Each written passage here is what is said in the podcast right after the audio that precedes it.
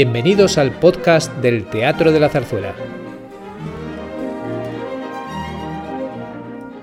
Hoy en Entre Bambalinas, el director del teatro Daniel Bianco conversa con cuatro escenógrafos de reconocido prestigio: Ana Garay, Juan Guillermo Nova, Ricardo Sánchez Cuerda y Elisa Sanz.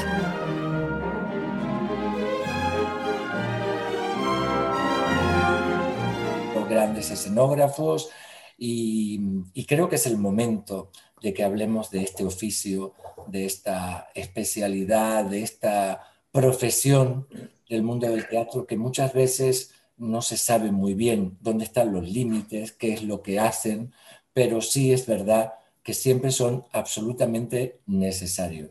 Es para mí un placer que estéis aquí los cuatro. Gracias por compartir este momento de Entre Bambalinas y voy a presentar en un estricto orden alfabético para que nadie se ofenda por cartel, eh, con el apellido. Comenzamos por Ana Garay, licenciada en Bellas Artes en la Universidad del País Vasco, especialidad en diseño y escultura, titulada también en la Escuela Superior de Arte Dramático de Barcelona en el área de escenografía.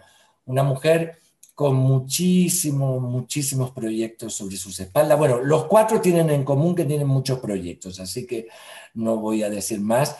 Pero bueno, Ana, bienvenida y es un placer de verdad tenerte. Encantadísima. Juan Guillermo Nova, eh, graduado en Historia de Arte y Dibujo Técnico y Artístico en la Escuela de Arte de Santo Domingo, también especialista en postproducción digital y proyecciones de 3D. Toda su carrera hasta el momento los cuatro son jóvenes, pero su carrera siempre las, has hecho, las has realizado fuera de España y muy pronto, eh, en pocos meses, el mes próximo, debutarás en el Teatro de la Zarzuela con una zarzuela, El Rey que Rabió. Ricardo Sánchez Cuerda, un placer siempre tenerte, arquitecto por la Universidad Politécnica de Madrid en especialidad de edificación escenógrafo de teatro, danza, zarzuela, ópera y musical. Los grandes musicales de la Gran Vía son tuyos, eso es evidente, aparte de tantos títulos que has hecho y de óperas no solo en España, sino fuera.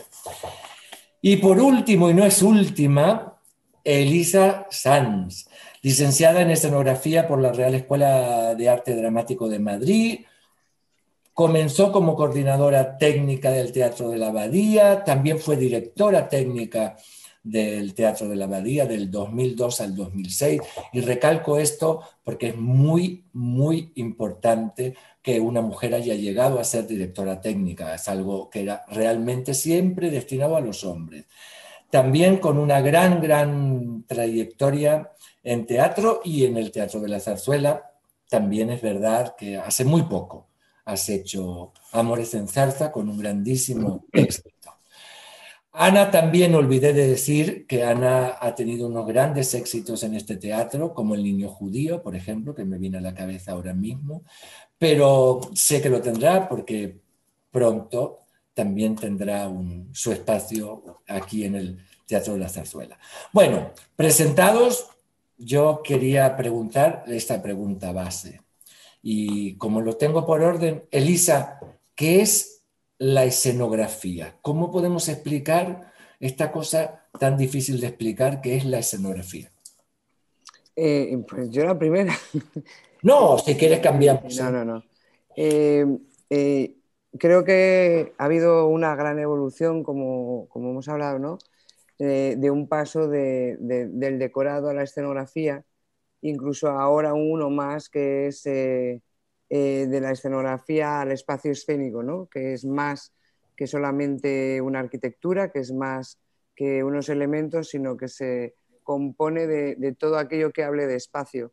La luz crea espacio, el vestuario crea espacio, temporal y espacio en sí mismo, el sonido también crea espacio, es decir, creo que ahora los escenógrafos eh, más que pensar en volúmenes, pensamos en imágenes y eh, esta evolución también al teatro más visual, ¿no? a la creación de, un teatro más contemporáneo, creado de imágenes, eh, creo que la, figura del escenógrafo es fundamental, porque no solamente compone unas paredes o un decorado tradicional, sino que compone junto con el vestuario, con la iluminación, con el equipo artístico, lo que se ve, ¿no? y una imagen vale más que mil palabras.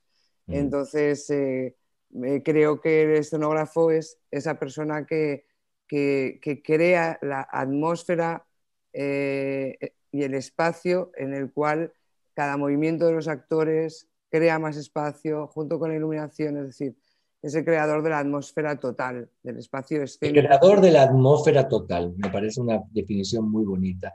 Ricardo Sánchez Cuerda, ¿tú cómo, cómo lo ves viniendo desde en tu principio, en tu origen, viniendo de arquitecto y dedicado al teatro, que un es un gran arquitecto del escenario? ¿Cómo, ¿Cómo definirías tú qué es la escenografía para ti? Eh, hombre, a mí, para mí, desde mi punto de vista, eh, yo creo que la escenografía es el punto de vista desde el cual se cuenta la historia. Es decir, cuando uno levanta un telón, antes de que nadie hable, antes de, que nadie haga ninguna acción, antes incluso que se levante el telón, porque en el, el teatro contemporáneo muchas veces el telón ni siquiera se levanta, hay una imagen de lo que se va a ver. Entonces tú cuentas, estás contando a través de lo que, de lo que tú ves en el escenario, lo que, el punto de vista desde el cual tú quieres contar esa historia. Entonces, para mí el, espacio es un, personaje activo del- de cómo quieres contar esa, esa narración y para mí es, desde luego, es un, vamos, es, es parte intrínseca de la propia historia. Para mí, eh, el, el- dispositivo escénico no deja de ser una parte más de, la- de una narración y de cómo quieres contar la historia. De hecho, vamos, desde mi punto de vista, un escenógrafo es parte de la dirección, es decir, de alguna manera Mm. cuenta esa historia. Es decir, eh, yo cuando propongo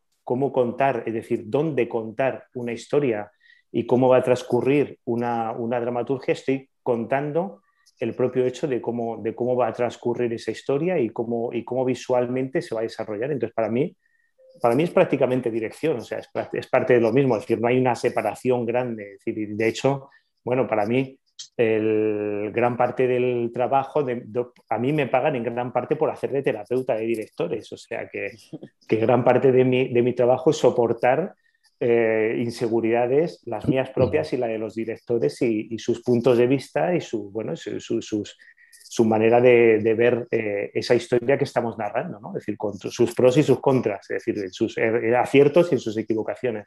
Entonces, para mí es una parte absoluta in- indisoluble de, de lo que es la dirección de escena. Totalmente de acuerdo, Ricardo, comparto totalmente. Guillermo, ¿cómo, ¿qué es para ti la escenografía? La escenografía, pues, yo la veo, eh, la veo como un personaje, como de cualquier obra, sea lírica, sea teatro, sea, eh, no sé, eh, zarzuela. Para mí la escenografía es un personaje más eh, de esa obra eh, con las indicaciones de- que, te, que te diga el director. Personaje como puede ser la luz, personaje como puede ser el sonido, personaje es eh, un modo de también de unificar eh, pues, todo ese concepto regístico ¿no? de, de dirección. Eh, yo cuando me planteo las escenografías, eh, o sea, la primera cosa es la idea del director. La segunda cosa en este orden es la música. Es como crear un espacio que no tiene que derivar ni ser eh, asonante con la música. Yo hablo de música siempre porque hasta ahora solo hice ópera lírica. Es la primera vez que voy a hacer zarzuela y para mí eso también eh, me resulta un poco extraño cuando son tantos diálogos sin música, ¿no? Me parece que falta algo. Pero mm, para mí la escenografía es eso, es un personaje más.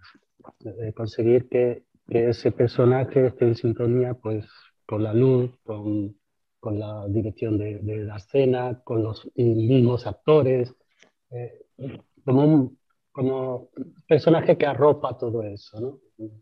Muy bien. Completo en sí. Muchas gracias. Y ahora recoge el guante Ana.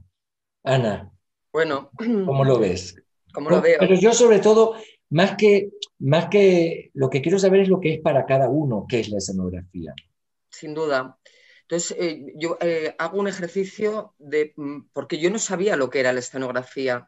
Eh, ahora sí es un oficio reconocido, pero cuando yo acabé Bellas Artes y bailaba también, me fui a Barcelona a hacer un musical como coreógrafa y, me encontré que había toda, todos unos responsables de puesta en escena y em, también venía del mundo de la moda, em, eh, en fin, eh, y de repente encontré que el teatro ofrecía un soporte textual sobre el cual eh, un artista plástico podía trabajar. Y em, hoy en día, para mí, después de 30 años ejerciendo y bueno, haciendo espectáculos de todos los formatos, de, de vivir épocas de grandes presupuestos, estoy en épocas presentes eh, de mucha austeridad, pero eh, eh, viviendo un periodo muy controvertido y confuso del cual también se sacan cosas.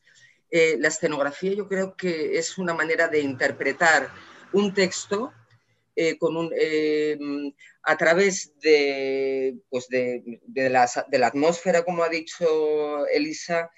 sin duda alguna me ligo al discurso de Ricardo eh, que tiene que haber una dramaturgia con unos objetivos claros, tiene que haber un soporte textual escrito antes de, antes de lanzarme al dibujo propiamente dicho, porque si no, eh, entro en, eh, en, un delirio que, que, no tiene ningún sentido. Y, em, y, depende absolutamente de muchas cosas la escenografía. Eh, depende de la, pues, bueno, de la parte técnica, de hacia dónde vas, de qué género es. O sea, yo creo que es como eh, tienes un trivial, tienes la mente fracturada eh, con, con, informaciones muy variadas ya, muy sedimentada, que te permite entrar y lanzarte al abismo de la creación, siempre desde un punto de vista del presente. Creo que tenemos una obligación muy importante que al abrir la puerta del teatro haya una intención eh, clara de, que, de por qué estamos haciendo esto. Bueno, es, sería mi humilde opinión. No, está muy bien, muy bien. ¿Y cómo comienza? O sea, ¿cómo has... Pero esto tenéis que ser un poco breves, pero porque tengo muchas cosas que preguntar. Pero ¿cómo habéis llegado a la escenografía? Ana, ¿cómo has llegado a la escenografía? A ver, muy rápido. Eh, Bellas Artes, el mundo de la danza, el mundo de la moda a través de la familia, eh, y el mundo de la danza es el que me lleva al teatro. Eh, os lo he contado brevemente antes, con la compañía da Goldagom, la, em, en un espectáculo, La Butiga del Surrors, llego a Barcelona eh, y descubro en los años 80 pues, una, una, explosión de, arte brutal y descubro a Iago Pericot, a través de Constantino Romero y Iago Pericot, que era el cap de departamento de la escenografía del Instituto del Teatro, me decía que yo tenía alma de escenógrafa y yo no sabía lo que era eso. Pero hubo eh, tal eh, fluidez en la conversación con, con aquel hombre eh, tan,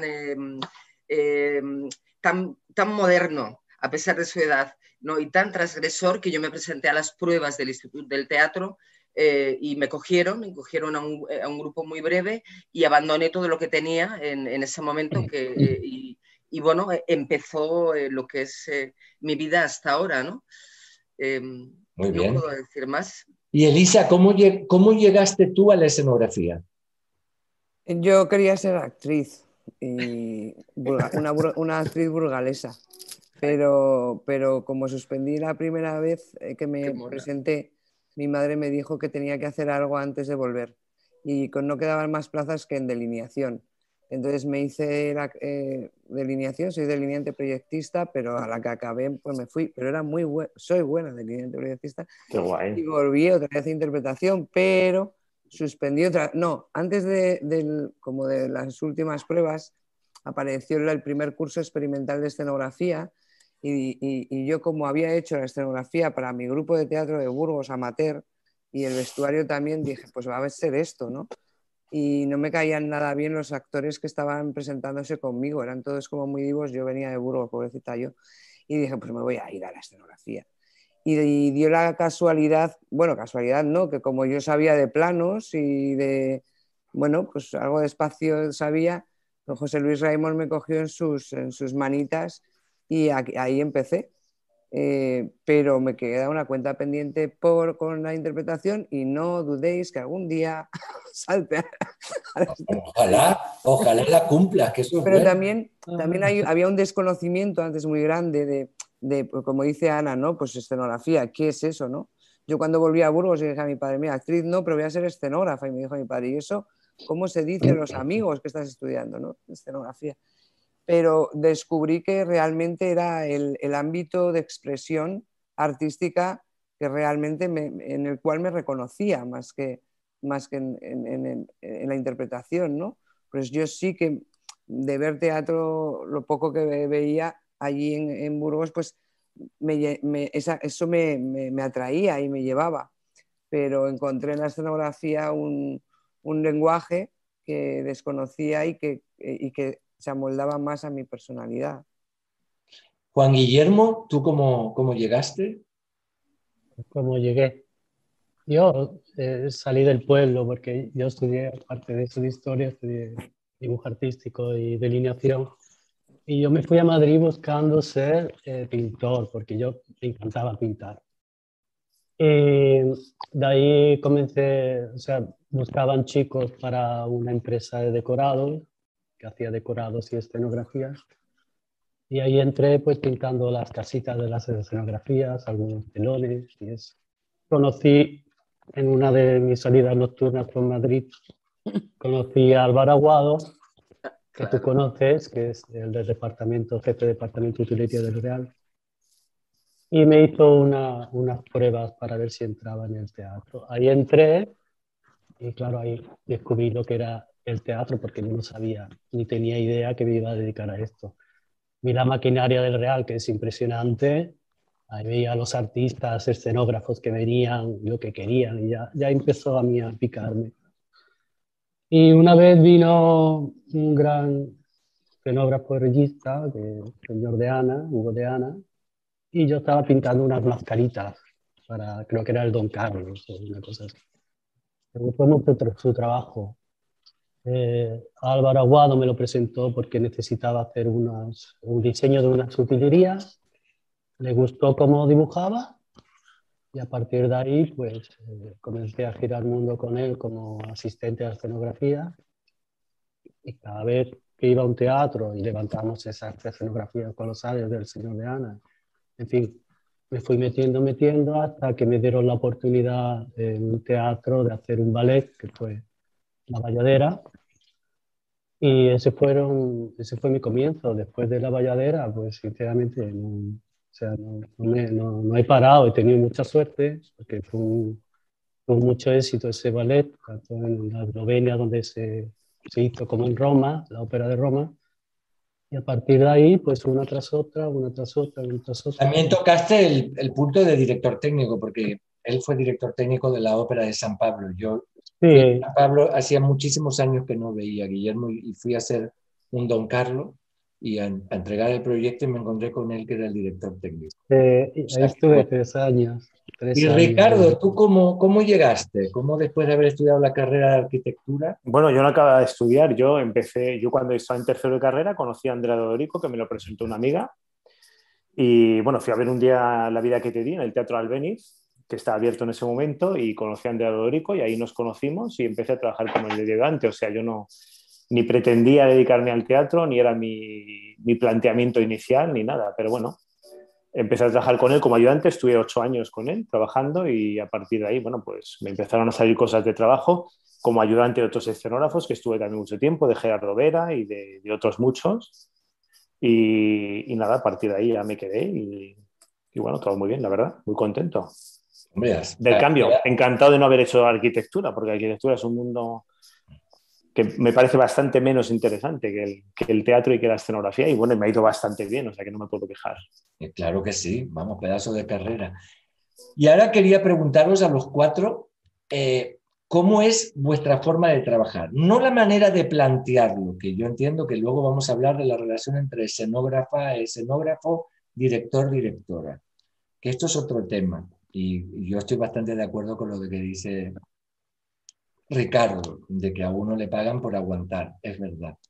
No he dicho eso, ¿eh? Más o menos, sí. he dicho terapia, he dicho terapia. pero terapia, aguantar Pero yo quería saber cómo, cómo, es vuestra forma de trabajar. O sea, una vez, por eso digo, no quiero hablar del director o la directora, una vez que habéis tenido toda la información necesaria, eh, después de haber tenido las conversaciones que sean o los encuentros que sea con el equipo, cómo es la soledad de sentarse frente a un tablero, frente a un papel en blanco, eh, la forma de trabajar, maqueta, dibujo, collage, mm, todo tipo de, plataforma de internet. ¿Cómo es vuestra manera de trabajar? Ana, ¿cómo es? Ay, amigo, pues yo creo que me estoy reinventando.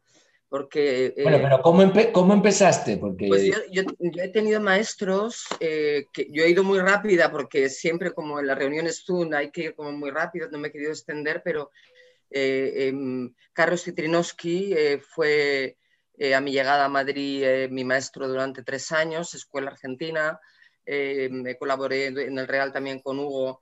Que fue una persona que me marcó dentro de esa disciplina que entiendo, tú también has explicado, que al principio pensabas que los procesos eh, em, em, eh, tenían esa rigidez, ¿no? De, que no había otra manera de, hacerlo. Quiero decir, una lectura, un desglose, eh, una maqueta de trabajo, los planos, implantación. Em, bueno, biblioteca de imágenes. Hombre, yo sí creo que el, arte actual es, es, mucho más transgresor, ¿no? y los lenguajes Em, más expresivos, ¿no? Y hay todo tipo de materiales, en fin, yo creo que está, eh, hay, hay una, sensación de estar en ebullición permanente, me mantiene también en el presente.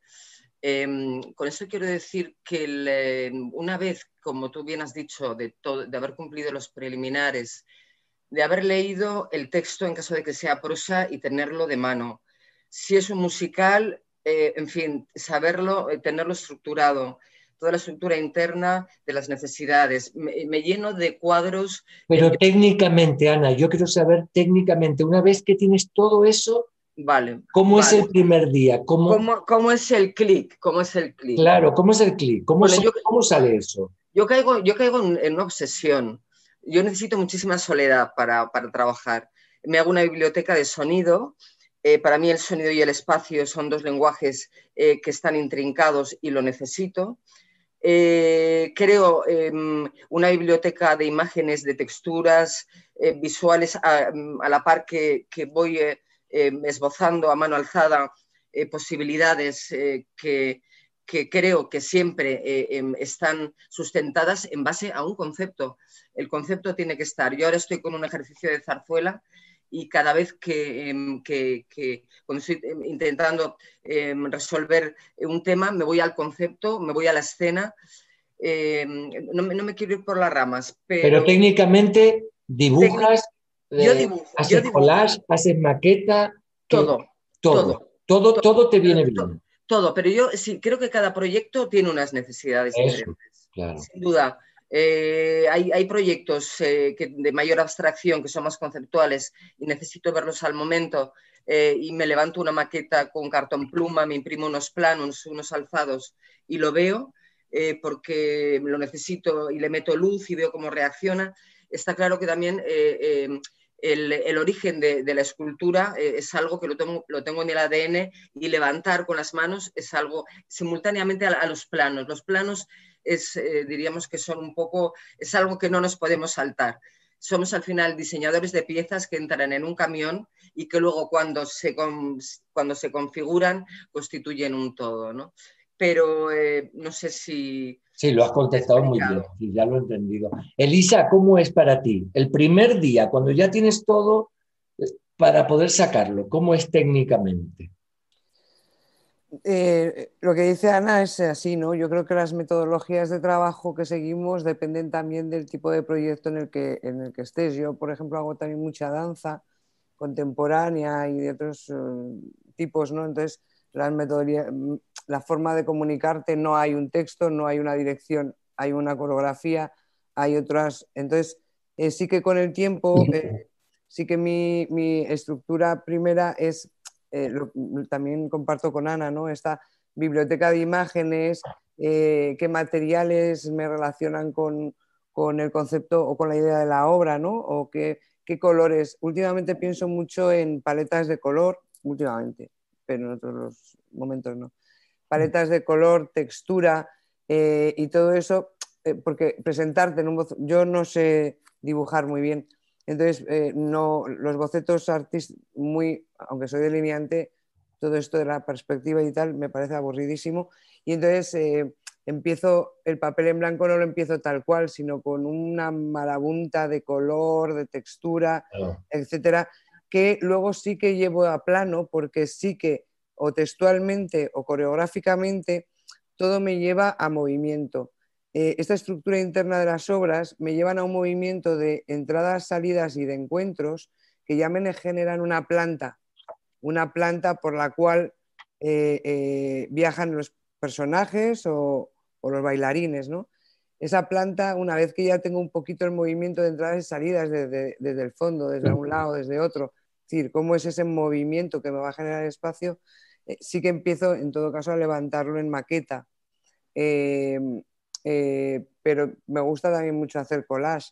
Es decir, prefiero comenzar hablando em, de, conceptos ¿no? y de color y de formas y de texturas que de, de otras cosas. Pero hay una cosa curiosa que sí que me, pasa últimamente, obsesiva, eh, como Ana, que es que me acuesto soñando, o sea, pensando en la obra y llega un momento en la... Eh, o sea, yo hasta que no la sueño no la traslado a, algo más grande, ¿no? Es decir, eh, eh, y la sueño con su movimiento y cómo se relacionan los personajes, con el color, con... Es decir, como eso... Luego me he enterado, esto, yo parezco muy normalita de Burgos, pero luego tengo mis rarezas. Em, encontré un libro de repente que se llamaban Sueños Lúcidos y creo que en, la creación, tanto artística como escenográfica, que tiene mucho que ver, ¿no? Este sueño de repente lúcido que lo vives, que lo ves y dices, ¿qué es esto? o de repente que ves una exposición o, o yo qué sé, una cosa... Lo que pasa es que cualquier manifestación artística es lo más, no es lo más, pero el momento importante es cómo tú puedes eh, sacarlo de ti. O sea, que yo lo sueño, lo entiendo, lo que lo ves. Lo que pasa es que es, la, es, es, un trabajo muy comprometido y además muy de riesgo, mm. porque enfrentarte a un papel blanco, rojo, verde, pero vacío, y que uno lo tenga, tenga que rellenarlo, es un trabajo de valentía. Yo creo que es realmente un trabajo de valentía. Pero hay que hacerlo poco a poco. Claro, pero que lo importante, veo por las dos lo que habéis dicho, ahora vamos a preguntarle a Ricardo y a Guillermo, pero para mí lo importante es algo que habéis dicho las dos, que creo que compartir los cuatro, ¿no? Que, que no hay una sola manera, depende del proyecto, que a veces dedicando, no sé, depende de, de la envergadura o del proyecto, ¿no? De la misma manera que hay proyectos que hacéis con mucho color y hay otros que no, también debe ser la forma de expresarlo. Ricardo, ¿cómo es en tu caso? Em, bueno, a ver, no, hay ningún proceso concreto. Yo creo, bueno, yo dibujo muchísimo en contra de, del planteamiento que ellas hacen. Yo imagino que por mi deformación de arquitecto, antiguo, es decir, yo, eh, yo soy de la antigua generación de arquitectos, cuando la carrera dura siete años, entonces tengo una educación muy de dibujar. Y yo dibujo en blanco y negro, es decir, yo ni texturas, ni colores, ni hostias. O sea, yo dibujo en blanco y negro muchísimo hasta que llego a unas ideas. Unos dibujos preciosos, perdona que te interrumpa, pero voy a contar una cosa, y es que Ricardo hace mm, tres días presentó un proyecto aquí que va a ser en el, en el Teatro de la Ratola con unos dibujos espectaculares y me acuerdo que cuando terminé te pregunté, bueno, ¿y esto de qué color es? Exacto. Y le dije, me gustaría que fuera, sí, porque sí, no sé de qué color será. yo, el primero dibujo y después pienso de qué color son las cosas, es decir que... Está bien, pero eso es válido, es tan válido sí, Sí, total, Claro, esto es lo bueno, ¿no? Yo, yo cuando, veo, cuando veo un dibujo de Ricardo me muero de la envidia. Bueno, gracias. no pretendía esto, pero bueno, yo es que dibujo, o sea, fundamentalmente dedico a dibujar. Entonces, bueno, yo dibujo mucho en pequeñito, hago mucho dibujo sucio. Eh, intento no ver demasiadas cosas, curiosamente, es decir, que confío en mi retentiva emocional, es decir, en mi, en mi bagaje personal. intento no ver muchas referencias de cosas, por ejemplo, si me encargan goyescas, no intento ver montajes de goyescas, y si me encargan eh, cualquier otro tipo de obra, intento no ver ese tipo de obra porque me parece que, bueno, que no es muy interesante ver lo que han hecho otros frecuentemente, no porque no sea bueno, sino porque tu punto de vista y tu planteamiento puede ser otro. Y bueno, y fundamentalmente dibujo y, confío mucho en mi, en, mi mano en general. Es decir, eh, yo mm. creo que todo lo que dibujo, como dijo Le Corbusier, si no lo dibujo no lo entiendo. Entonces, todo lo que puedo, soy capaz de dibujar, pues veo proporciones, veo tamaños, veo cosas, veo espacios y en lo que no, no, pues no lo veo. Entonces yo dibujo muchísimo y luego al final hago dibujos más definitivos y luego le meto el color. Es decir, yo fundamentalmente trabajo en espacio. Y la maqueta yo normalmente la utilizo al final, es decir, cuando tengo claro el proyecto y cuando yo sé exactamente cómo es el proyecto, para explicarlo a los demás, hago una maqueta, es decir, para que, que no haya confusiones, sobre todo con dirección y con, con el teatro y que, que, todo quede claro, hago una maqueta. Pero la maqueta habitualmente, bueno, pues normalmente la hago para, para cerrar un proyecto. Aún así, también digo que hay todo tipo de proyectos, hay proyectos que haces a, a ordenador, hay cosas que haces de otra manera, es decir, depende un poco. En general, hablo de mi proceso habitual, digámoslo así. Claro. Guillermo, ¿cómo es tu proceso? Mi proceso es, yo soy muy técnico, yo adoro la técnica tanto del teatro como de nuevas tecnologías.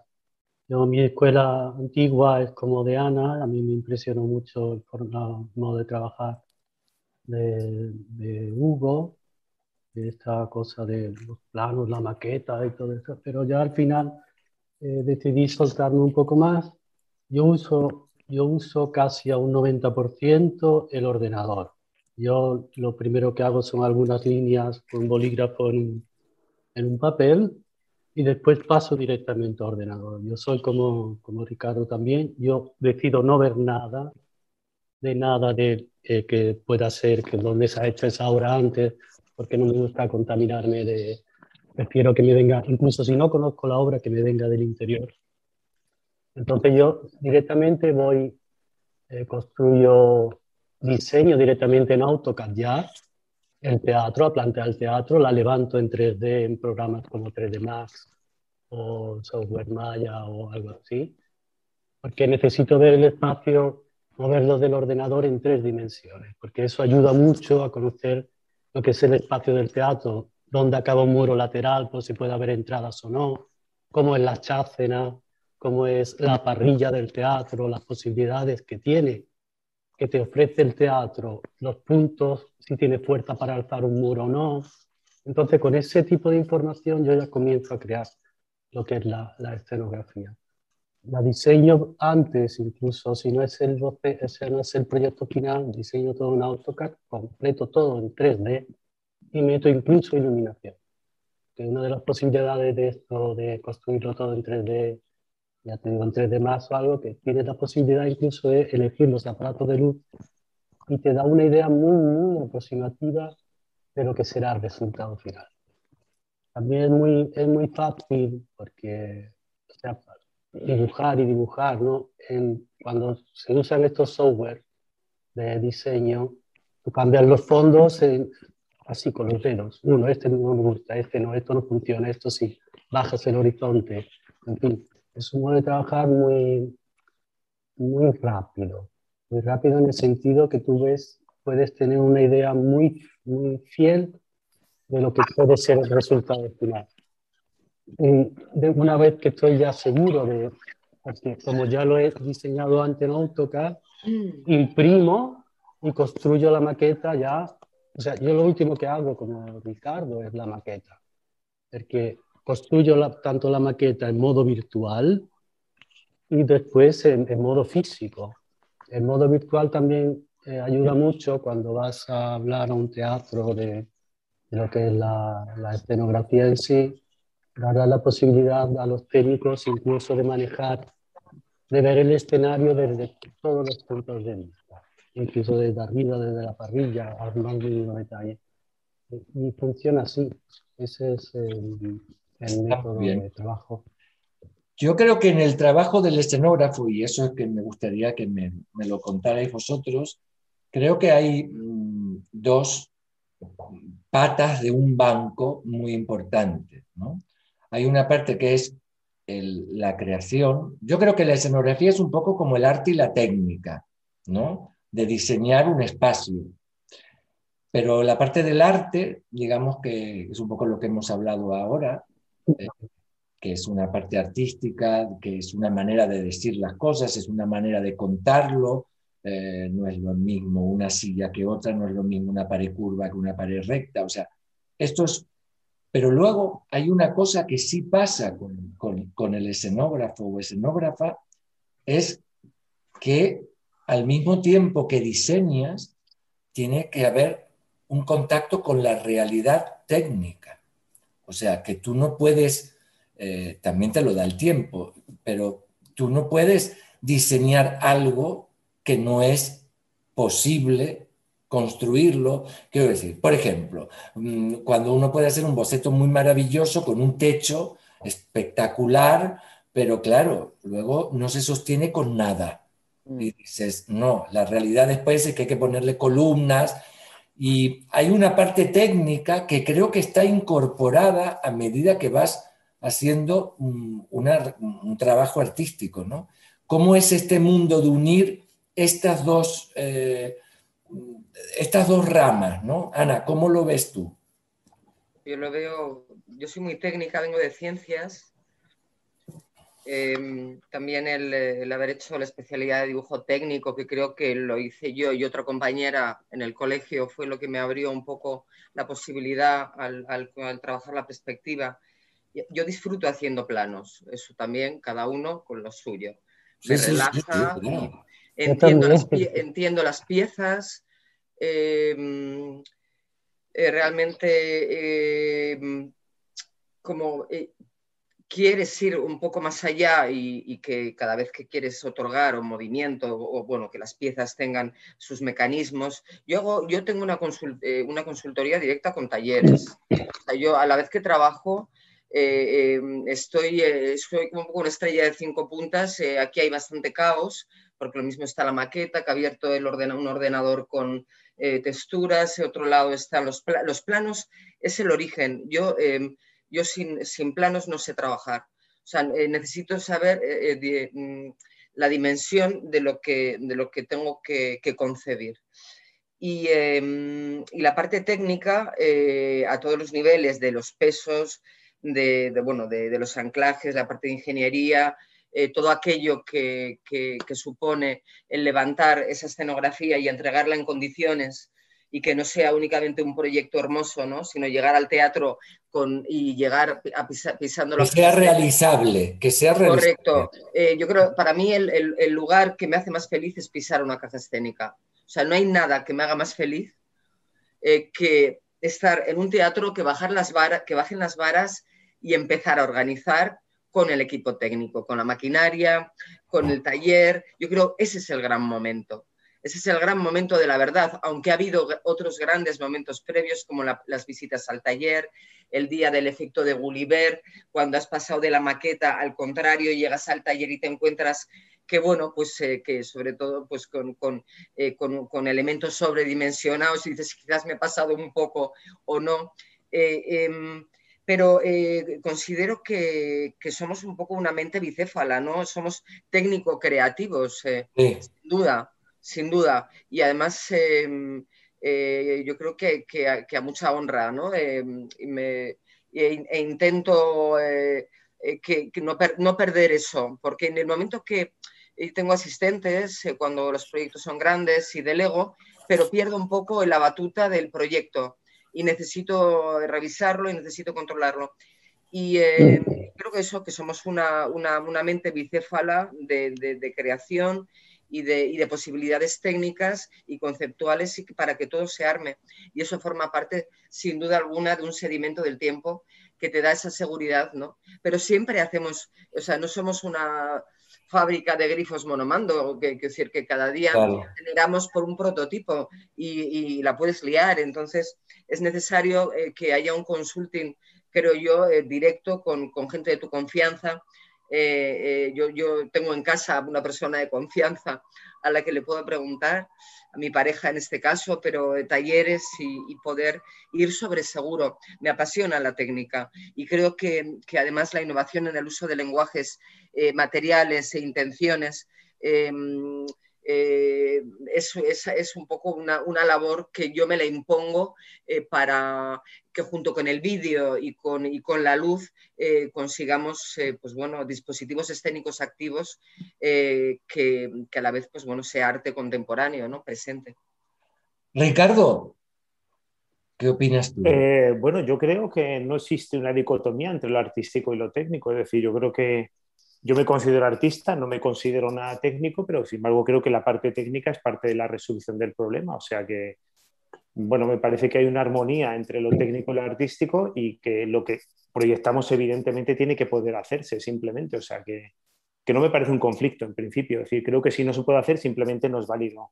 Entonces me parece que cuando uno plantea una idea, y yo, bueno, yo en general mis dispositivos intento siempre que haya movimiento, que haya una que haya cambios, etcétera, etcétera, porque me parece lo interesante del, pacto teatral, en cierto modo, eh, pues claro, siempre planteo que los cambios estén pensados, que los movimientos estén pensados y que técnicamente sean viables, pero no me parece una cosa eh, que se contraponga con el planteamiento artístico, me parece que forma parte exactamente de la misma, de la misma línea de planteamiento, pero no me considero nada técnico, a pesar de ser arquitecto, yo creo que soy parte de un... De un no, yo no lo, decía porque, no lo decía porque fuese un problema, ¿eh? No. Sí, pero creo que no, me parece que no hay que separarlo simplemente. Es decir. Pero yo creo que se juntan, que a medida que tú dibujas, ya sabes. Eh, pero yo dibujo las juntas, es decir, yo creo que el que no dibuja las juntas cuando hace un boceto de, escenografía, pues simplemente se está engañando a sí mismo. Claro, la junta va a aparecer antes o después, la junta forma parte de la realidad le guste o no le guste. Entonces, eh, la Junta, me refiero, para quien no, no, esté metido en el tema, la Junta es el, las piezas que están hechas para formar una pieza grande, pues tienen unas uniones que luego se ven cuando montas. Vamos, que los tableros son de 1,22 por 2,44. Exactamente. Que luego cuando tiene que entrar el teatro, tiene que entrar. O sea que pues, todo ese mundo a mí me parece que aporta, no resta. Es decir, entonces me parece una parte pues, sustancial de la creación y a mí me encantan las juntas en cierto modo y, me, y, hay ciertas cosas que me parece que forman parte de la realidad. Es decir, hay una lucha enorme porque no se vean los cables cuando las cosas vuelan y que no se vean una serie de cosas. Bueno, pues forman parte de la realidad teatral y gran parte de la magia consiste en que eso se vea. Y yo creo que el teatro justamente es más válido en cuanto a que la técnica forma parte del proceso artístico. Yo me considero un artista, o sea, no me considero un técnico, pero me parece que la técnica forma parte de mi realidad. O sea que no, yo vamos, me parece, yo lo asumo con absoluta normalidad, incluso me, parece que va a favor, o sea, cuento con ello, de que se va a ver, vamos. ¿Y Elisa? Y además esto no se lo preguntaríamos a un escultor que hace una gran escultura, que también tiene su, su, cosa. Yo creo que yo que tuve un momento muy, muy técnico cuando estaba de coordinadora y de directora técnica, que tenía como que eh, ser muy, muy técnica, ¿no? Hay una cosa de la técnica que en el, proceso de creación primero te puede estorbar o estorbar o, o, mm. quitar eh, eh, alas, ¿no? Entonces, yo descubrí que cuando, cuando me quitaba ese peso de, de, la técnica, de la resolución sobre todo, y de, y de, y de, y de, la construcción, y me apoyaba más en, en la creación y en lo artístico, luego ya lo técnico te lo soluciona, pero si no tienes una buena base eh, mm, eh, de concepto, no, no, tampoco la, técnica te va a dar esa, la, gran idea, ¿no? Entonces, eh, sí que teniendo un, un, buen origen de diseño, en caso de no poder solucionarlo técnicamente de una manera, lo solucionas de otra, pero siempre en la misma dirección. Entonces, bueno, pues no tengo presupuesto para todo esto, ¿cuál es el concepto, cuál es la idea, cómo lo hago con menos? ¿no? Pues estamos hablando de proyectos muy grandes, pero también hay otros más pequeños que, uno, que no necesitan un 3D enorme porque, no se, porque van de gira a 18.000 sitios y que muchas veces no, tienes, no puedes tener eso en cuenta porque ya la, escenografía tiene que ser tan contundente que en cualquier espacio pueda ser... Eh, eh, pueda, mm, pueda, ver, pueda desarrollarse y verse eh, de la misma manera, ¿no? que es mucho más difícil. Eh, y, creo que sí que en mí, en mí hay dos, comienzos, ¿no? desde lo artístico y luego ya pasar todo eso a lo técnico, pero sí que es verdad que para crear necesito el plano, pues porque, soy, porque tengo que ver en, en línea, ¿no? pero, pero me apoyan muchas otras eh, pues dibujos, bocetos, prebocetos, líneas, ¿no? Eh, pero sí, teniendo un buen, un buen concepto, lo técnico puede ser muy amigo tuyo. Y aunque a mí me encanta, me encanta ver subir una vara y lo que dice Ana, o sea, mm, yo creo que hago escenografía para ver cómo se monta y verlo luego en grande, ¿no? Muy bien. Y ahora quería preguntaros, porque estamos viviendo unos tiempos, no por el COVID, ¿eh? unos tiempos un poco difíciles. Eh, evidentemente, las escenografías tienen un, un, valor económico, porque al final llega un momento que es una industria, ¿no? El aluminio, el hierro, el metacrilato, la madera, lo que sea, tiene un, un precio en el mercado. Eh, estamos viviendo un tiempo donde los directores de los teatros tienen cada vez menos dinero, pero quieren tener los mejores espectáculos. ¿no? o sea que, ¿cómo lleváis vosotros esta, esta, este momento que no estamos en un momento de, de, grandes eh, gastos de escenografía? ¿Y cómo, cómo, cómo, lo lleváis esto en la, en la creación y en la realización de esto? ¿no? Yo, si ¿me puedo adelantar? Sí, claro.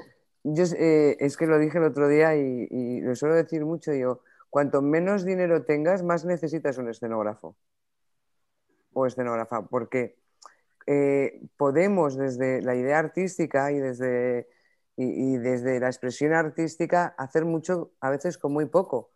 Entonces, si no tienes dinero, contrata un escenógrafo porque su caché. No, no, pero eso, eso no lo dudo y por supuesto ya no creo en esta cosa, en esta cosa del espacio escénico y que el director pone dos sillas y cree que ya es una escenografía. No lo he creído nunca, no. Pero como ahora estamos en esa, no, no, yo estoy hablando en una estructura de, de teatro donde hay un director o un coreógrafo hay un mm. escenógrafo o escenógrafo, un figurinista, un iluminador, o sea, pero que es claro que si te mm. toca hacer, no sé, mm, eh, Giselle, como acabas de hacer Ana, digo, digo Giselle o cualquier, o, Benamor, la última escenografía que se ha hecho aquí, así hago publicidad, que podéis verla hasta el día 25 de abril, pero que estás acotado, eh, digamos, económicamente. Incluso porque cuando uno tiene un proyecto pequeño, ya sabe que es pequeño. Cuando tú vas a una compañía pequeña que tiene que hacer una gira, esto ni se pregunta mm. porque es pequeño. Pero es cierto que ya los teatros no gastan el dinero, pero hablo de teatros como el Teatro Real, ¿eh? de grandísimas producciones, ya no gastan el dinero que se gastaba antes. Sin embargo, es verdad que hay una exigencia por parte de los directores de los teatros los directores de escena, como que, oye, tienes que dar vuelta al teatro, 360 grados el escenario, subir, de, no sé qué, pero solo hay muy poco dinero. ¿Cómo, lleváis esto? Porque esto a mí me da un poco de miedo, lo digo honestamente, por eso lo pregunto, porque claro, yo no quiero ir a la cámara negra, porque, porque para mí la escenografía, como para vosotros, es sumamente importante. Es como si mañana no hay vestuario y, vamos a eso que existió en alguna época de tráete de casa el, vestuario de deporte, el vestuario de gala y el vestuario de sport. ¿no? ¿Cómo lo lleváis? ¿Cómo, ¿Cómo es? Lo digo porque los cuatro estáis trabajando, los cuatro tenéis producciones importantes. ¿Y cómo lo lleváis? Ricardo, empieza. Mal, muy mal, mal. fatal. Lo digo fatal. El mundo, el teatro miseria me parece asqueroso. O sea, no puedo más con el teatro miseria. Es horrible trabajar con poco dinero. No, poco dinero, sino dinero miserable para intentar hacer producciones. O sea, y bueno, yo no, no, estoy hablando de pequeñas compañías que intentan salir adelante, no estamos hablando de eso, estamos hablando de compañías de teatros nacionales y compañías de ciertos espacios que intentan, eh, bueno, venderte la historia de que la imaginación y no sé qué, bueno, eh, si tienes imaginación, lo mejor es tener dinero. No digo mucho dinero, pero tener dinero para hacer lo que quieres hacer. Es decir, eh, cuando no hay dinero no puedes tener imaginación porque no puedes hacer casi nada. Es decir, puedes ir a recursos, puedes ir a repetir fórmulas, puedes ir a trucos teatrales que ya hemos repetido todos hasta la saciedad porque los conocemos de sobra. porque en crisis llevamos desde el 2008 aguantando una crisis económica brutal, entonces los recursos eh, que conocemos todos ya están gastados, es decir, ya no hay la imaginación, porque la imaginación se acaba cuando acaba el dinero. Entonces, eh, bueno, yo estoy harto, yo estoy cansadísimo, la verdad, sobre todo de, bueno, hay, grandes teatros que siguen teniendo muy buenas políticas y, bueno, y políticas razonables respecto al, dinero que invierten en sus espectáculos y cómo los invierten y cómo los plantean, pero realmente la situación es muy complicada en muchos otros, o sea que, que bueno, yo estoy, yo estoy harto realmente, o sea, del teatro miseria, sobre todo cuando se pretende engañar, es decir, eh, intentemos que parezca que es producción de teatro nacional una cosa que, es, que vale nada, una cuarta parte de lo que valía 15 años. Es decir, que y eso está ocurriendo ahora y ocurre, y ocurre hace 10 años, digámoslo así. Entonces, bueno, yo, eh, por mi parte, yo estoy agotado. No sé vosotros, pero... Que tú necesitas mucho dinero, Ricardo. No, yo no, yo necesito, no necesito mucho, necesito lo que hace falta. Necesito lo que hace falta. Lo que creo es que no se pueden hacer producciones de un teatro nacional, o sea, hay teatros nacionales que hacen producciones, bueno, el Teatro de la Zarzuela es que no quería decir esto porque parece que es coba hacia Daniel, pero el Teatro de la Zarzuela es de, los pocos que actualmente está manteniendo una línea de programación razonable, es decir, que intentan hacer un tipo de producciones con una cantidad de dinero razonable aplicado, es decir, pero sabemos todos que el resto de teatros nacionales están en un nivel absolutamente ínfimo de inversión, es decir, eh, el problema que tienen es que se ha bajado muchísimo el dinero que tienen, eh, es decir, lo que, el, lo que el Estado destina al Teatro Nacional es bajísimo y solamente la estructura que tienen que soportar es tan alta que no queda dinero para producir. Con lo cual, al final, están gastando el dinero que tienen en mantenerse ellos mismos, es decir, su teatro y su infraestructura, y realmente la finalidad para la que son creados, que es producir buenas obras de teatro de calidad, de categoría, de nivel que no puede hacer el privado, ese dinero no lo tienen. Yo no necesito mucho dinero, ellos necesitan cierta cantidad de dinero para hacer unas producciones razonables. Y no lo digo solo porque no haya dinero en, la escenografía, sino porque no hay dinero para nada en general. Y eso se ve en el tipo de producciones que están realizando. Ricardo, te quiero, hacer una, te quiero hacer una pregunta. Lo digo porque vosotros no creéis, al, hilo de lo que estáis comentando, luego seguís vosotros, ¿eh? pero al hilo de lo que estáis comentando, ¿tú no crees que porque, especialmente en el teatro de prosa, no estoy hablando de los centros de mm. Estoy hablando de los teatros de prosa de cualquier país del mundo, de Europa. ¿No, ¿No creéis que ahora es como que el teatro de prosa ha ido como hacia atrás con la escenografía y que de pronto, bueno, con una sola silla, mm, digo, una sola silla y un efecto de luz pueden, se plantean hacer Hamlet, por ejemplo? Bueno, yo creo que ha ido atrás en general no en escenografía. Es decir, para mí la escenografía no es un ámbito independiente de lo demás. O sea, hablamos de escenografía porque estamos hablando de esto. Pero ciertamente creo que, bueno, que el nivel de producción, y cuando hablamos de nivel de producción hablamos en general de todo, es decir, escenografía, vestuario, iluminación, tiempo de ensayos, es decir, no se pueden plantear tiempos de ensayos como lo que están planteando, es decir, una obra de texto requiere un tiempo de ensayo concreto, es decir, creo que se ha producido un empobrecimiento y una devaluación, es decir, el teatro bueno, el teatro público, que en general tenía, desde mi punto de vista, es decir, esto es una opinión personal exclusivamente, tiene que estar relacionado con un teatro de calidad, actualmente no está relacionado con esa imagen. Es decir, el teatro público nace para suplir lo que no es capaz de hacer el teatro comercial. Y nos encontramos que actualmente hay muchísimas de las producciones de teatro comercial, teatro privado, teatro comercial, teatro privado, eh, tienen una categoría mm, francamente superior al teatro público.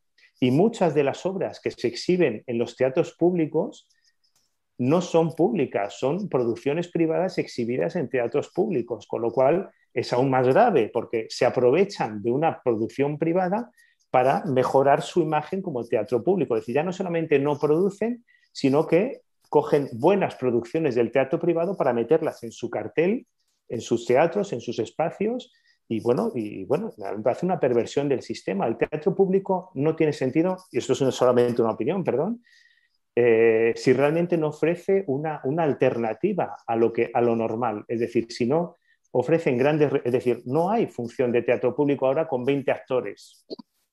Por ejemplo, no hablamos de escenografía, hablamos de grandes producciones. Entonces ya no se puede hacer Valle Inclán, ya no se pueden hacer muchísimas cosas porque realmente la inversión no existe. Y no hablamos de escenografía, hablamos del concepto general de producción de teatro. De eso hablamos, creo. Es mi punto de vista. y esto repercute evidentemente en la escenografía, que es, igual de grave, lógicamente. Que creo también que eh, se quiere hacer eh, muchas más producciones o las mismas que antes con el mismo dinero. Claro. Entonces lo que haces es, es repartir entre muchas cuando los teatros están llenos y cuando hay mucha gente que no ha podido ir a ver muchas producciones nacionales, de teatros nacionales, pues se han agotado entradas, pero al, al mes se quitan. Sí, pero Lisa, antes el, el, CDN, por dar un ejemplo, hacía solo producciones propias. Sí. Es que actualmente, eh, vamos, el CDN es un ejemplo y no es el peor, o sea, pero vamos, eh, son espacios ahora mismo que están, no sé qué tanto por ciento, son realmente producciones que vienen de fuera y que simplemente se programan, es decir, funcionan como teatro, como, como el Marquina, pero con mejores condiciones para la compañía, pero realmente no son producciones de ellos. Con lo cual, no. es que estén haciendo el mismo número de producciones, están haciendo muchísimas menos, pero se falsea todo eso con que realmente parece que hacen el mismo número de producciones. No, no hacen el mismo. Hacen infinitamente menos. Mm. Las que hacen son de menor, de menor nivel económico y que por lo tanto, es decir, yo lamentablemente considero que los países que tienen un mayor nivel económico y que invierten más en cultura tienen una mejor calidad, porque en, cultura lo que hacemos es muy difícil de hacer, yo considero, es decir, cuántas películas buenas se ven, cuántos cuadros buenos se ven, cuántas obras buenas de teatro se ven realmente. Cuantos más haces, más opciones hay de ver buenas, cosas buenas. Es decir, nadie tiene el secreto de cómo se hace el arte. Entonces, como, como proceso artístico, eh, para llegar a hacer cosas buenas hay que hacer muchas. Cuantos menos hagamos, pues peor será el resultado, evidentemente. Entonces, bueno, yo creo que es un poco una dinámica bastante perversa que se produce actualmente. bueno, yo estoy bastante agotado y creo que no es bueno para el sistema, sobre todo. también bueno, yo quería ir un poco más hacia, vamos, respeto totalmente y además te, me parece muy bien que, que lo digas tan claramente, pero yo iba más al, trabajo artístico, a la, a la creatividad de un escenógrafo en la situación en la que estamos, que espero que no vayamos a peor, que también eso lo deseo porque estoy de acuerdo. Tú, Ana, ¿qué opinas? Sí, bueno, eh, claro, es que Ricardo, eh, has, entrado en la política cultural y, estás hablando, has hecho realmente un zoom que yo que comparto pero yo creo que la, mm, de lo que deberíamos centrarnos es en, es en, otra, es en otra cosa para, mm, para, no perder la cabeza, porque eso es muy grave todo lo que ocurre. Em, pero realmente yo creo que eh, si la, tú cuando te dicen, o sea, la, la partida económica, no, no, la partida económica para una producción, eh, pues eh, cada vez es lo destinado a la escenografía está claro que cada vez es más reducido. Em, está claro que podríamos establecer políticas de coproducción ¿eh? para, que todo, pero esto yo creo que es otro asunto. ¿no? Eh, que, yo creo que Daniel, la, curiosidad em, va hacia otro lado. Yo em, eh, tuve una experiencia, eh, lo, hablo, cada, uno tiene su viaje, como, como, creativos cada uno tenemos nuestro viaje, dependiendo eh, clientes, dependiendo quién nos llame. con la crisis del 2008 yo empecé a viajar a Latinoamérica y pasé de, tener, de estar en, en, grandes producciones, en proyectos de musicales, donde no había límite, ¿eh? bueno, me llamaron de Ecuador para hacer la casa de Bernarda Alba eh, con una economía de guerra, ¿no? Una economía de guerra. Eh, yo era la tercera Bernarda Alba que hacía y, supuso un esfuerzo para mí brutal volver a este kilómetro cero. Es un ejercicio personal que a mí me está viniendo muy bien a mí me, vino bien en su momento eh, porque volví a soldar, que no lo hacía, eh, tuve que enfrentarme a, otro tipo de gremios, eh, como un, de personajes absolutamente de, bueno, pues un realismo mágico que no entraba en mi mundo ni en mi mente, pero conseguí hacer probablemente el proyecto más interesante de los tres. Y, em, y ahora, si vuelvo al presente, que eh, yo personalmente, como una evolución de lenguaje, de trabajo escenográfico, para mí ahora menos es más. Eh, no sé si estoy acompasando la situación o la he asumido ya desde el yoga hasta tal punto que intento entrar en, lo mínimo en esas guerras porque además no me identifico con cantidad de capitanes de, grandes de grandes teatros, no me identifico nada con lo que veo, el, el 80% de las ocasiones.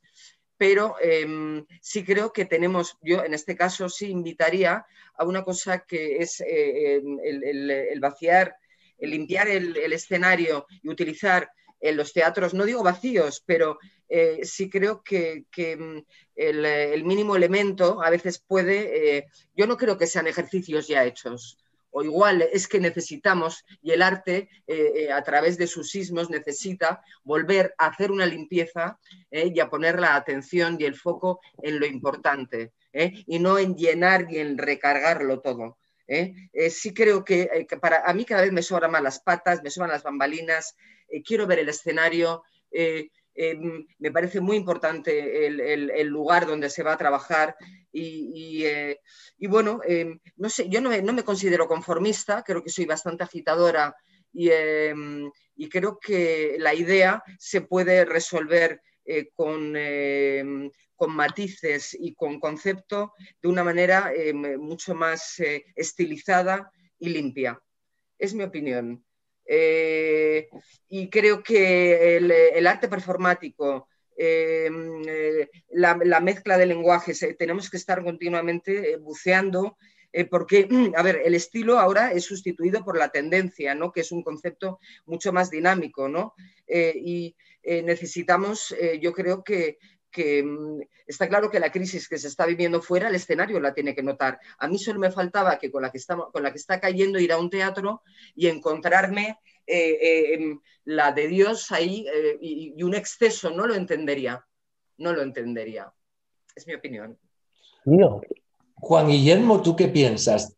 Juan, Sí. Pero chicos, tenemos que ser, empezar a ser breves porque no, faltan las preguntas de, los oyentes y ya llevamos una hora y cinco. Y es verdad que ahora que cada vez es más difícil trabajar por esto, porque los valles son más, el valle de producción son mucho más apretados. Y yo, o sea, yo cuando la primera cosa, antes no lo hacía, ahora sí, se pregunta al teatro el valle disponible para hacer la obra. El valle disponible es ridotto, o sea, es, pequeño.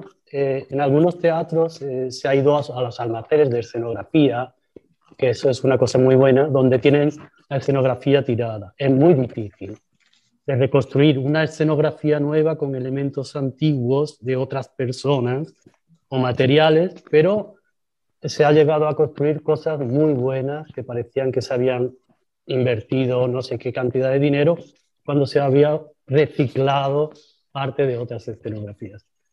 Otra forma, personalmente a mí me gusta, me encanta eh, todo lo que es vídeo, videoproyecciones y cuando los, el budget es muy reducido también, se habla con el director de escena o con la directora y se plantea hacer la obra en modo audiovisual. O sea, todo hay poquísimos elementos construidos que se apoyan con las videoproyecciones.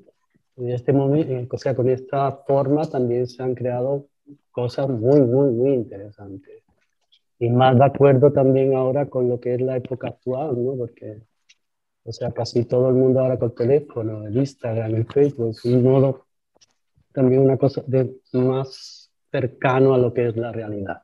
Yo concuerdo con Ana cuando veo ahora escenografías gigantescas, que es verdad que a mí me, me sorprende, es una pena que te sorprenda, ¿no? Porque como escenógrafo, a mí me encantaría eh, construir siempre el más posible ¿no? crear unos mundos eh, totalmente eh, físicos.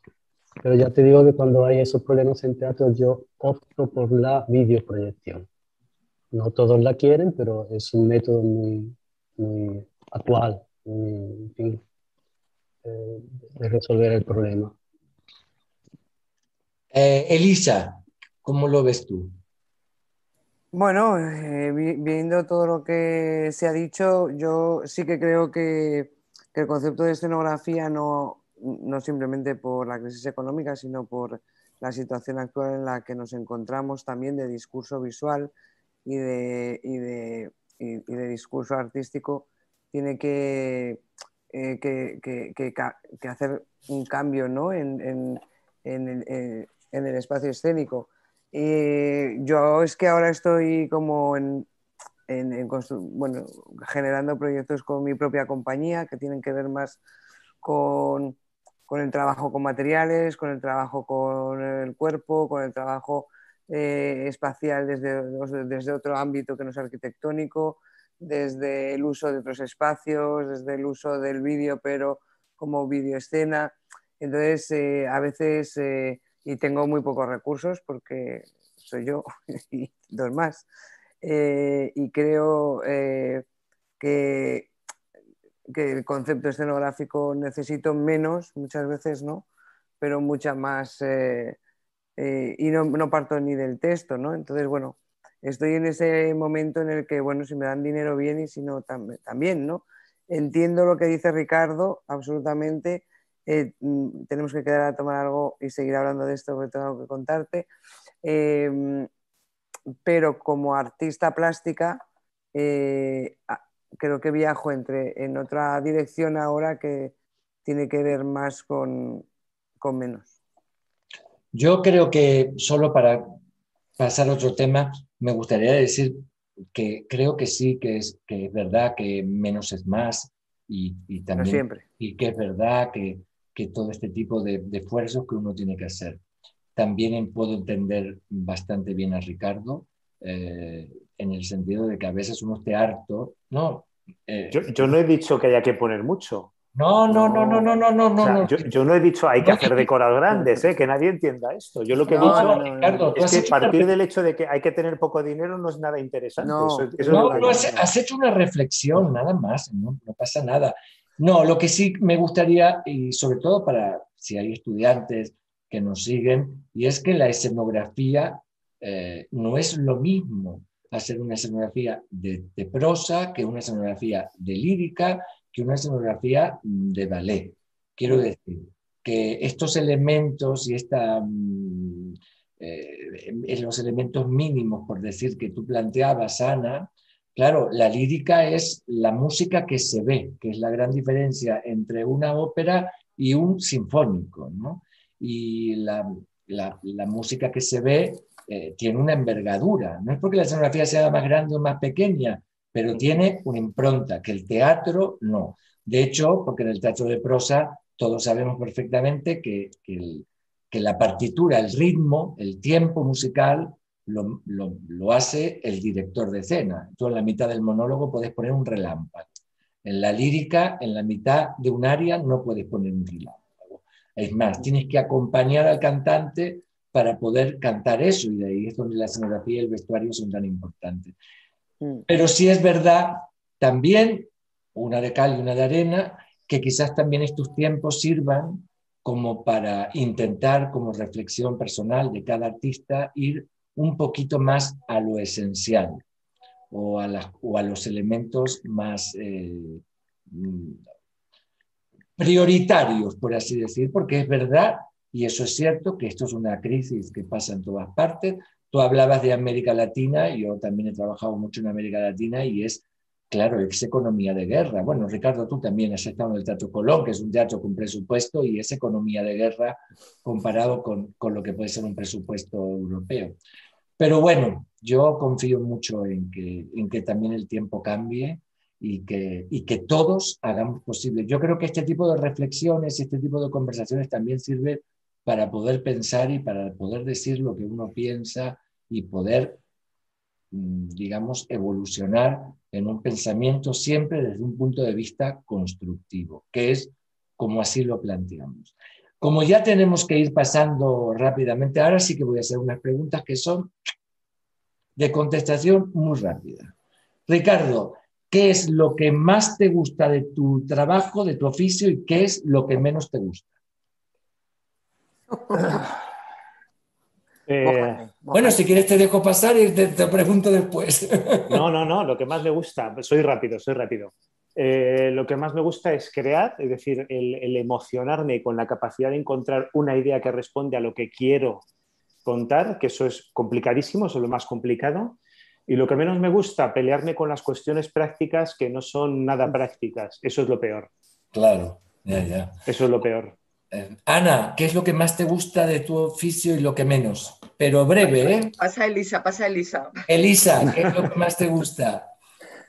Eh, a mí lo que, No me digas lo que menos, lo que más. A ver, A mí lo que más me gusta es eh, eh, realmente compartir en equipo una creación eh, artística, ¿no? Es decir, co-crear con el resto del equipo. Me parece que los previos me enriquecen mucho. En danza me gusta todo, hasta ver los ensayos.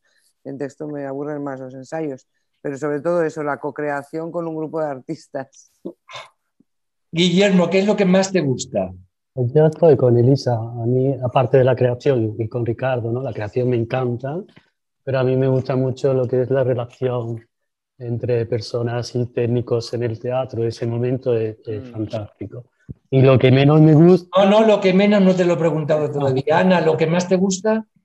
Yo creo que es eso, es el, eh, es el trabajo en equipo, que a la vez puede ser también lo que menos te gusta, por cuando el equipo, ¿no? como son equipos efímeros, eh, eh, pues, eh, a veces te obliga a mutarte en mil personalidades para intentar que el barco llegue a puerto. Pero sin duda, el poder pertenecer a un equipo de largo recorrido, que lo estoy viviendo ahora, y hacer creaciones conjuntas, sin duda, em, eso es, eso es una gozada, es, una, es, es realmente, yo creo que el, el- el- el gran sentido del teatro, ¿no?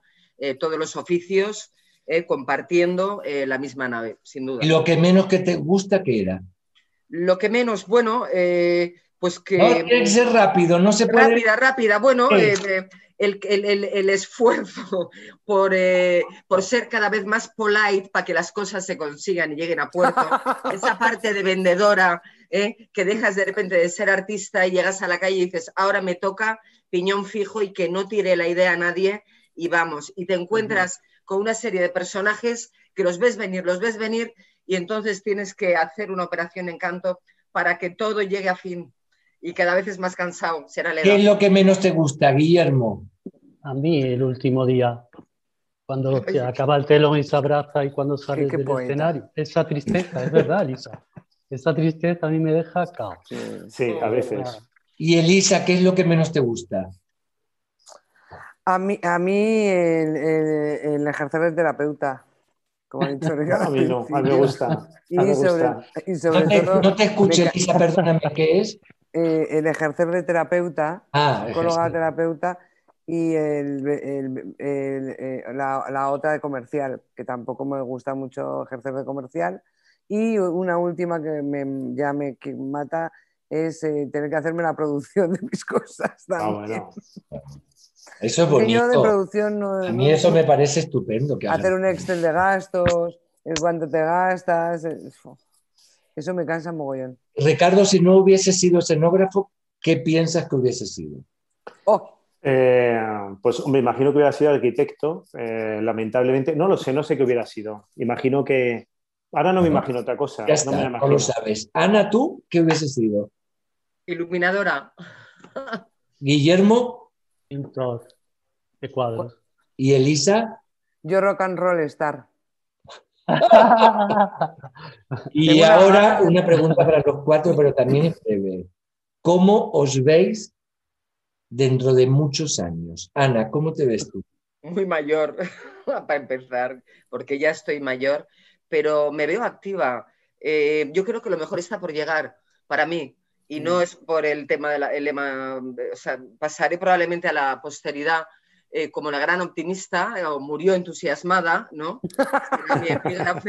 Pero eh, como he pasado unas crisis muy gordas y que he superado, me veo muy bien y, y creo que cada vez estoy No, pero yo no quiero, yo te veo muy bien porque te conozco hace muchos años y Ha- sé- Hablo de trabajar. hablo del fútbol. No, no. ¿Cómo Ah, no. te ves tú? ¿Cómo me ¿Qué te veo ves? yo? ¿En tu casa de Cádiz? ¿Te ves en... ¿Dónde te ves? ¿Cómo- Conmigo. Pues probablemente en, en Cádiz, viaj- yo haciendo ópera, viajando, Eso, vale, ya está. viajando, viajando. viajando Guillermo, ¿tú cómo te ves dentro de? Trabajando. Yo espero que trabajando y satisfecho de todo lo que haya hecho. ¿Tú, Ricardo? Trabajando, claro, sí, sí, como todos. No, yo no, yo no me veo en mi viaje. No, no te creo. Digo. Vamos, mis Ya- ya amigos, que me- mis amigos tampoco, nadie se ve trabajando. Bueno, pero tú eres escenógrafo. Yo Aparte estoy de director, eres escenógrafo. de mayor, o sea, yo no me veo. Tú, Elisa, ¿cómo te ves? Yo de rock and roll estar desde la tercera edad, cumpliéndome un sueño, ¿no? Vale, muy bien. No, pero sí me gusta, me gustaría continuar, pero de- desde otro lado, ¿no? Desde otro lado no, diferente. Y ahora doy tiempo a pensar una cosa, pero es una pregunta, pero que no tiene muchas palabras. ¿Cuál es la escenografía que más os ha gustado a vosotros de cada uno? Uf, no. Elisa. No, puede ser que digas que, ningún, que no eliges y ya está. Es que depende de para qué y cómo, ¿no? O ah, sea, no, no, no, no, no. No, el juego es cuál es la escenografía que más te ha gustado. Todas. Ricardo. Eh, más de 100 mentiras, el musical. Bravo. Ana. Estoy hablando de mí, tengo que decir, de mí. Sí, tuya, tuya, claro. Tuya. Mira, voy a decir una que eh, está vinculada con No, no, no, no nos cuentes. Di uno. terrorismo. Terrorismo. ¡Ah, mira! Muy bien. Guillermo. A mí, en verdad hay dos, Manon Lescaut y Malo y Máscara. Elisa. Ni puta, o sea, perdón. Ni puta idea, ya está. No, es que eh, estoy pensando y me gusta el mogollón. Depende Bueno, de ya. cada una de. Ya, ya, pero que decir una no. Bueno, no se sabe, todas. Es que hay muchas que me gusta más el, el vestuario, con pocas. No sé, que no. No voy a decir ninguna. Ninguna. ¿Tenéis algún escenógrafo de referencia en vuestra vida? Que lo hayáis conocido o no, ¿eh? No importa. Ana, Bueno, he tenido muchos. He tenido muchos eh, te- que cada uno en su manera. Citrinowski, eh, de- no, conocidos. Yo creo que es más importante haberles conocido. Eh, Citri, Hugo, eh, artistas como Bernique en el Real me cambiaron la cabeza. Em, bueno, eh, Paco Azorín en este momento me parece eh, un grandísimo creador. Em, la misma Elisa eh, también me parece una persona a la que sigo. Beatriz San Juan me parece una gran creadora. Eh, y si me bueno, ya está, ya está. Tú Ya mismo está, también, es que ya eh, está, ya está. Ricardo, ¿tienes un escenógrafo? Bueno, Andrea Dodorico, claro, lógicamente. Claro que sí, un gran escenógrafo. Guillermo, A mí me gusta mucho que fue mi maestro Ana, y Alessandro Cámara, Stefano Poda, en fin.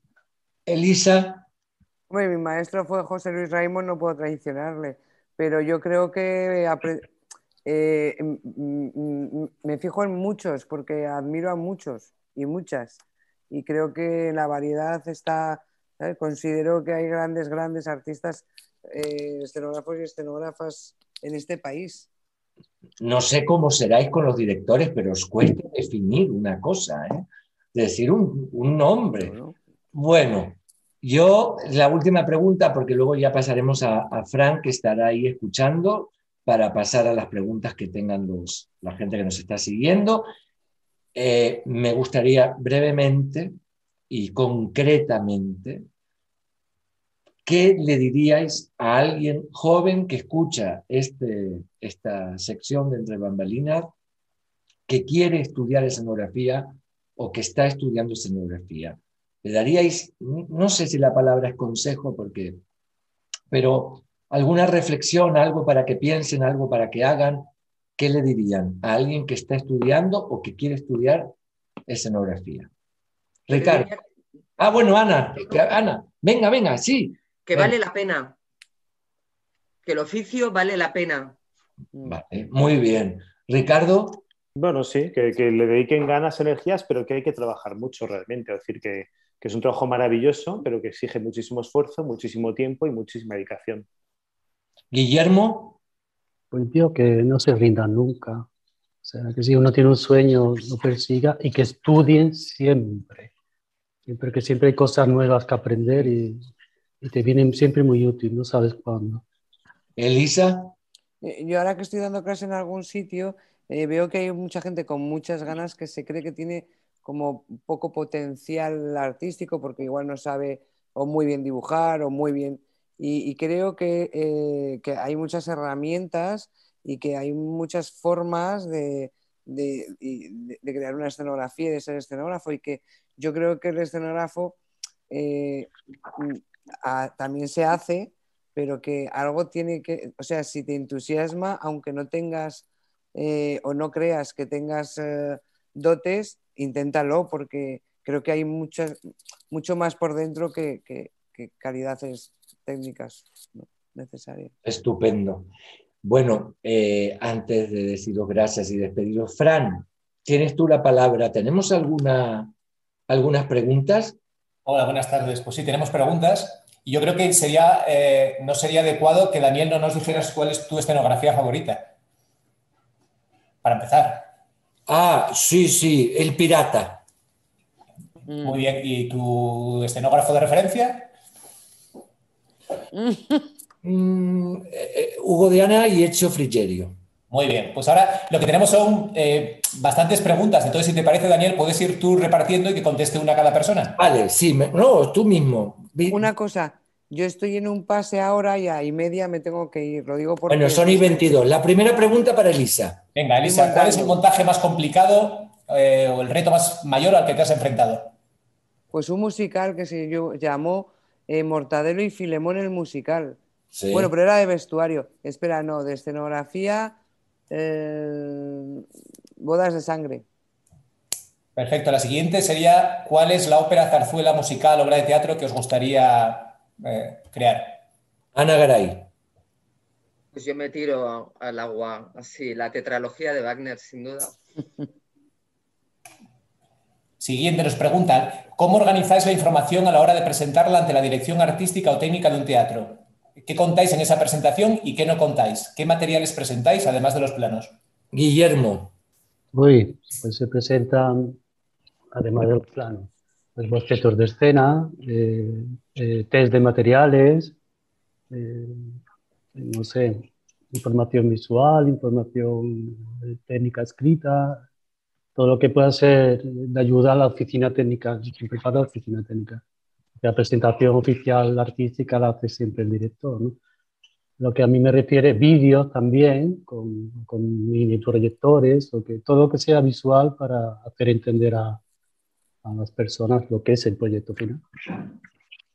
Muy bien. Eh, no quería olvidarme que antes, a raíz de la, del pequeño debate que surgió, Ana Llena decía que Ricardo está diciendo cosas muy coherentes, quizás se sale un poco del tema, pero está poniendo sobre la mesa un debate muy necesario y muy a colación. Bravo, Ricardo. Gracias, Ana. En la misma conversación, curiosamente Paco Azorín, que nos está siguiendo desde el principio, ha dicho también bravo eh, Ana Garay por tus comentarios. Y a raíz de lo que comentaba Juan Guillermo sobre, sobre el uso de audiovisuales, pues Soraya Kolek dice que crear escenarios con audiovisuales o videomapping también requiere el trabajo de muchos profesionales que dependen de la escenografía para vivir. Eh, creo que faltaba, bueno, eh, a lo mejor Ricardo sería el que faltaba, nos dice José Suárez, ¿qué pasa cuando un director de escena pide algo que no le gusta al escenógrafo? Eh, bueno, esto es muy habitual. Uno intenta, eh, mi trabajo es intentar convencerle de lo que creo que es la mejor opción para contar lo que él quiere contar. Es decir, yo tengo que estar trabajando para lo que él quiere contar. Entonces, bueno, si te piden algo que no te gusta, es muy relativo que no te guste algo. Es decir, hay que entender lo que quiere contar para plantearle las opciones que tú crees más interesantes. Es muy relativo todo, es decir, eh, sería, es complejo hablar de esto, es decir, habría que, ver exactamente a qué nos referimos, pero decir que algo no te gusta, o sea, no es cuestión de que no te guste, es que no lo veas apropiado, que lo sepas justificar, que lo sepas explicar y que tengas la habilidad de convencer al director de que hay algo mejor que lo que, de lo que él está pensando, simplemente. O sea, yo creo que es, una, es, un, es un proceso vivo, un trabajo de escenografía y es un proceso de, eh, de interrelación con la persona que tienes delante. Al final tú estás contando, yo con mi dispositivo escénico estoy contando su punto de vista de la historia. Eso es lo que uno tiene que tener muy claro siempre. Muy bien. Eh, hay una pregunta que no está directamente relacionada con este encuentro, pero bueno, que también podréis contestar. ¿Qué papel tiene la historia del traje en el vestuario escénico? Uf, mucha. ¿Elisa? Eh, eh, perdona, vuelve a repetir. ¿Qué papel tiene la historia del traje en el vestuario escénico? Eh, la historia del traje no tanto. Yo creo que la gran revolución en el vestuario escénico se tiene ya eh, en los primeros años 20, 1900, bueno, con los desarrollos de los ballets rusos, con, con, con Meyer Hall y con otros artistas plásticos que entraron a hacer tanto escenografía como vestuario, con Marta Graham su vestuario escultórico. Eh, me interesa más eso que la historia del traje. La historia del traje, desde luego, tiene que ver, y la historia de la moda y la moda actualmente. Pero creo que la gran revolución en el cuerpo, en el, eh, trabajo de, eh, ya no solamente de personajes, sino de volumen, de, de vestuarios, escultura, viene, viene de, por ahí, ¿no? Y creo que tendríamos que recuperarlo, ¿no? Porque ahora se está yendo mucho a la moda como para actualizar eh, eh, diseños de vestuario y, creo que tenemos que volver a la composición artística del traje, no solamente eh, individual, sino colectivo, como formas que dentro del fondo crean movimiento y crean espacio y crean composición escénica y visual y dramaturgia visual. Yo, por complementar, eh, lo, yo eh, la historia del traje la tengo muy presente y, em, eh, hacer ejercicios transtemporales, sobre todo teniendo la posibilidad de ser ambidiestra em, en una producción, haciendo espacio y vestuario y pudiendo, y pudiendo repartir el peso ¿no? de, los lenguajes, cada vez buceo más y, bueno, y, recupero y, quizás con eh, con bastante libertad, eh, pues bueno, investigo con formas antiguas que, me pueden interesar y para traerlas ahora, ¿no? O sea, ese ejercicio transtemporal. Sí, transtemporal para, mm. porque eh, el minimalismo nos lleva a la intemporalidad, que, es al final a la nada, pero es, la historia del traje es una biblioteca de imágenes, yo creo que importantísima para eh, para, y también como elemento escenográfico, sin duda, un coro eh, que tendrán, 50 personas, que es lo que dices también tú, Elisa, tendrán 50 personas en un escenario de repente y eso se convierte en, eh, pues en un elemento visual de, muchísima importancia. ¿no?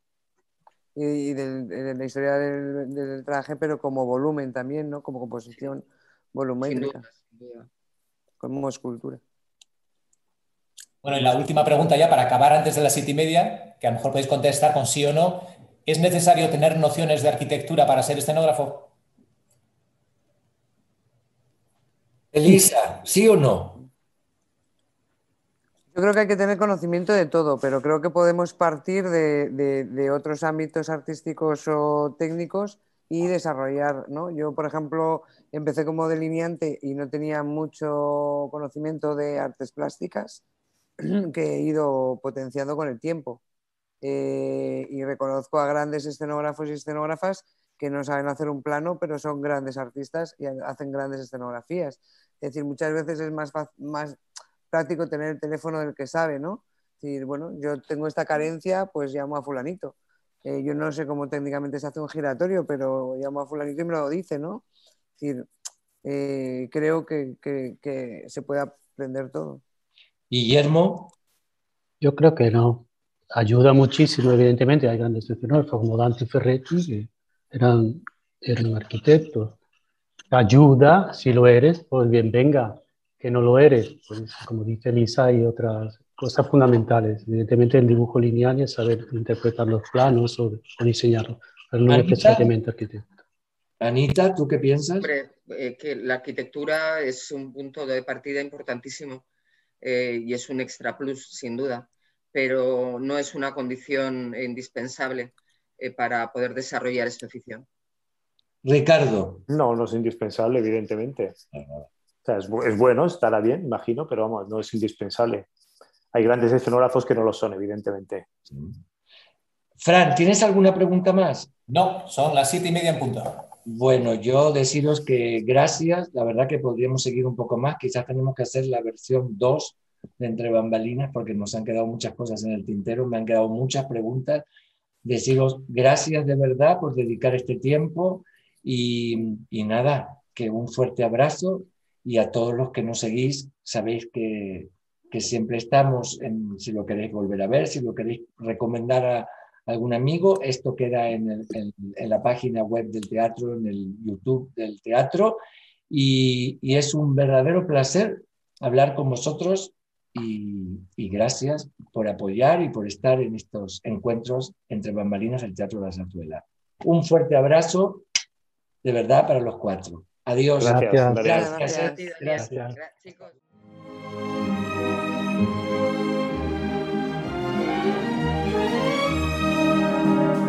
Gracias por escuchar este podcast. Te esperamos en el Teatro de la Zarzuela, único en el mundo.